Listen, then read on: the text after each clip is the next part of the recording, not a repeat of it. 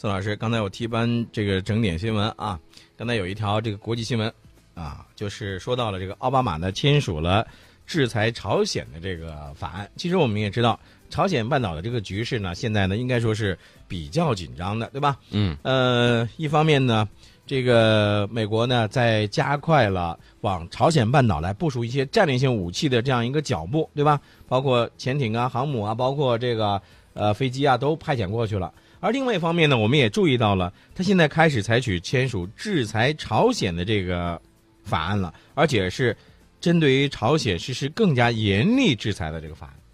对，我觉得吧，这个事儿呢，应该分两方面看。一方面呢，我不能，我们不能让一些大国趁机生事儿，把朝鲜半岛，呃，这个生乱生战，这个是我们不愿意看到。另外一方面呢，我们也要求朝鲜半岛实现无核化。那么，小国不能为大国分担一些事情，那么小国也不能应该从这个大国博弈之中博到他自己的利益，而罔顾大国的这种战略利益。所以，我觉得这个应该得到的一些惩罚还是应该有的。嗯，呃，那么朝鲜呢是上月六号呢宣布进行了核试验之后呢。又用这个远程火箭呢发射了一颗卫星，所以美国国务卿克里呢发表声明说，朝鲜在核试验以后一个月之后呢再次选择了严重的挑衅行为，所以呢美方将与伙伴国和安理会成员国一道，针对于朝鲜的举动呢采取更严厉的措施。你看见没？这是这个美国对朝鲜呢采取了这样一种这个态度啊。但是我注意到以前有一个国家，这个好像美国跟他也是非常的不友好。对，古巴，古巴啊，这个古巴呢，我们也知道，这个古巴和美国这个关系也非常的僵。但是，在这个奥巴马的任期期间啊，他做了一件事儿，他和这个古巴的这个关系呢，好像趋于缓和了。而最破天荒的，那就是奥巴马呢将会在下个月的时候访问古巴，这可是八十多年来美国在任总统首次访问古巴。这个一九五九年古巴革命胜利之后呢，美国政府一直对古巴采取的是敌视政策。一九六一年的时候，美国和古巴断绝了外交关系。一九六二年，美国当时的总统是肯尼迪，签署了一项法令，对古巴实施经济金融封锁和贸易禁运。呃，上个世纪六十年代最著名的就是古巴导弹危机，当时呢，两个超级大国剑拔弩张，有人就说：“哎呀，核大战几乎是一触即发呀。”嗯。最后呢，双方的各自谋到各自的利益。这个苏联呢，撤出了在古巴部署的导弹；那么美国呢，呃，撤除了在土耳其部署针对苏联的导弹。啊，这算是两边做了一个交易，把这个事儿就给摆平了。当然了，中间还有很多很有意思的事情，比如说，美苏两家一说说好了说要撤，但问题是谁保证古巴的这种权益呢？没人保证啊。这个时候，我们就跟古巴说，我们当时发表的是社论，说什么呢？说这个一定大概意思啊，就是古巴你一定要看得住他们俩，俩人没有一个说给你背书的，嗯，你应该怎么做，你自个儿心里头很清楚。古巴马上就明白过来了，古你们俩说撤是吧？我扣住你的这个导弹跟人员不让撤，哎，两个两个大国就好像坐在这个。火药桶上一样啊，或者说坐到这个煤球炉上一样，屁股越来越热，不知道该怎么收场了。最后呢，美国保证说，我绝对不会入侵古巴的啊，这个事儿才算了。苏联的导弹和人员才撤了出来。嗯，那么也有人说，说这一次奥巴马访问古巴啊，实际上呢是在寻求一种外交遗产，因为毕竟这个。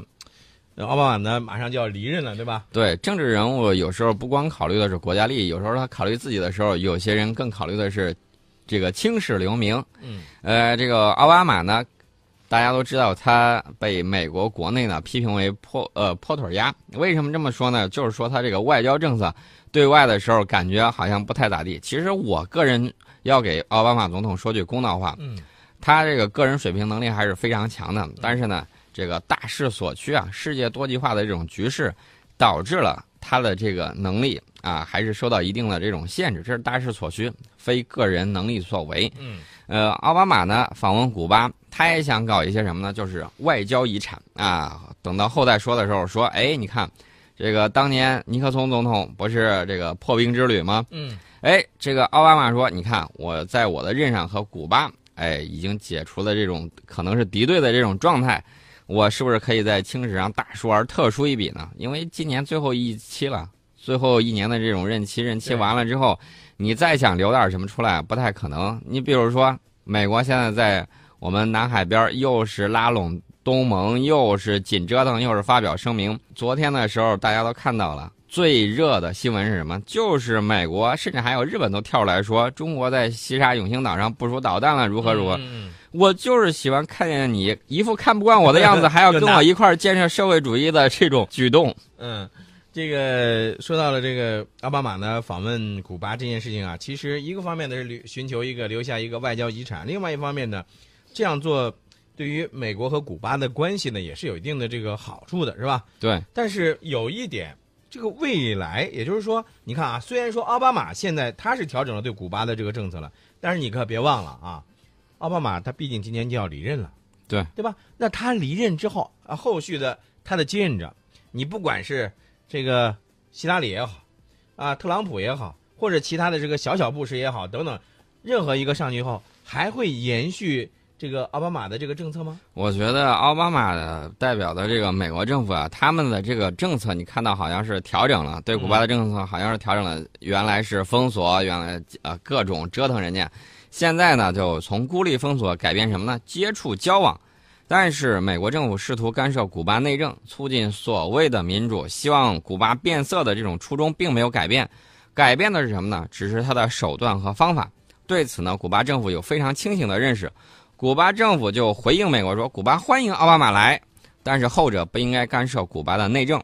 古巴政府更不会用内政作为讨价还价的这种筹码，换取古美关系的改善或正常化。”嗯，所以，所以我觉得，你看啊，这个对于未来古巴它能不能够继续保持和美国的这个关系，我个人觉得啊这个去向不是特别明了明晰啊。呃，我个人感觉啊，更像一场象象征意义的这种外交秀啊。对对对对。即便是白宫易主了之后，你看，无论是后续的人，他是反对奥巴马的这个古巴政策也好，还是延续奥巴马的这个政策也好，他最起码他绕不开一个历史事实，就是奥巴马开启了和古巴接触的这个大门。嗯。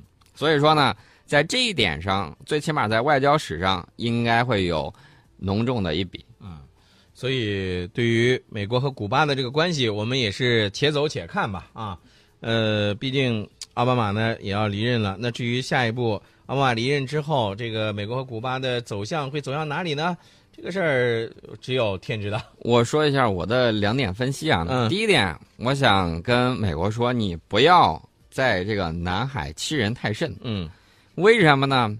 你下头还有古巴，对吧？嗯，我们没有像苏联一样在古巴部署导弹，嗯，我们也没有说要威胁你如何如何，对，呃，但是呢，你要明白，打得一拳开，免得百拳来，经常要这个善于作战的人要跳到外线去，嗯，你不要把我们惹毛了，惹毛了之后有你好看，这是第一点。第二点，南美啊，实成他他家的后院，但是南美的经济为什么靠着美国？发展的老是那个样子呢？天堂太远，美国太近，这是南美的事情。嗯，那么南美现在的经济在不断的发展，我们要给它做两洋铁路，我们要给它做很多的东西。嗯，美国的这个举动啊，其实也有点稍微有点这种回防的这种意思。嗯，你不巩固你的后院，对吧？你这个后方空虚是吧？嗯，呃，这个事情也要需要注意的。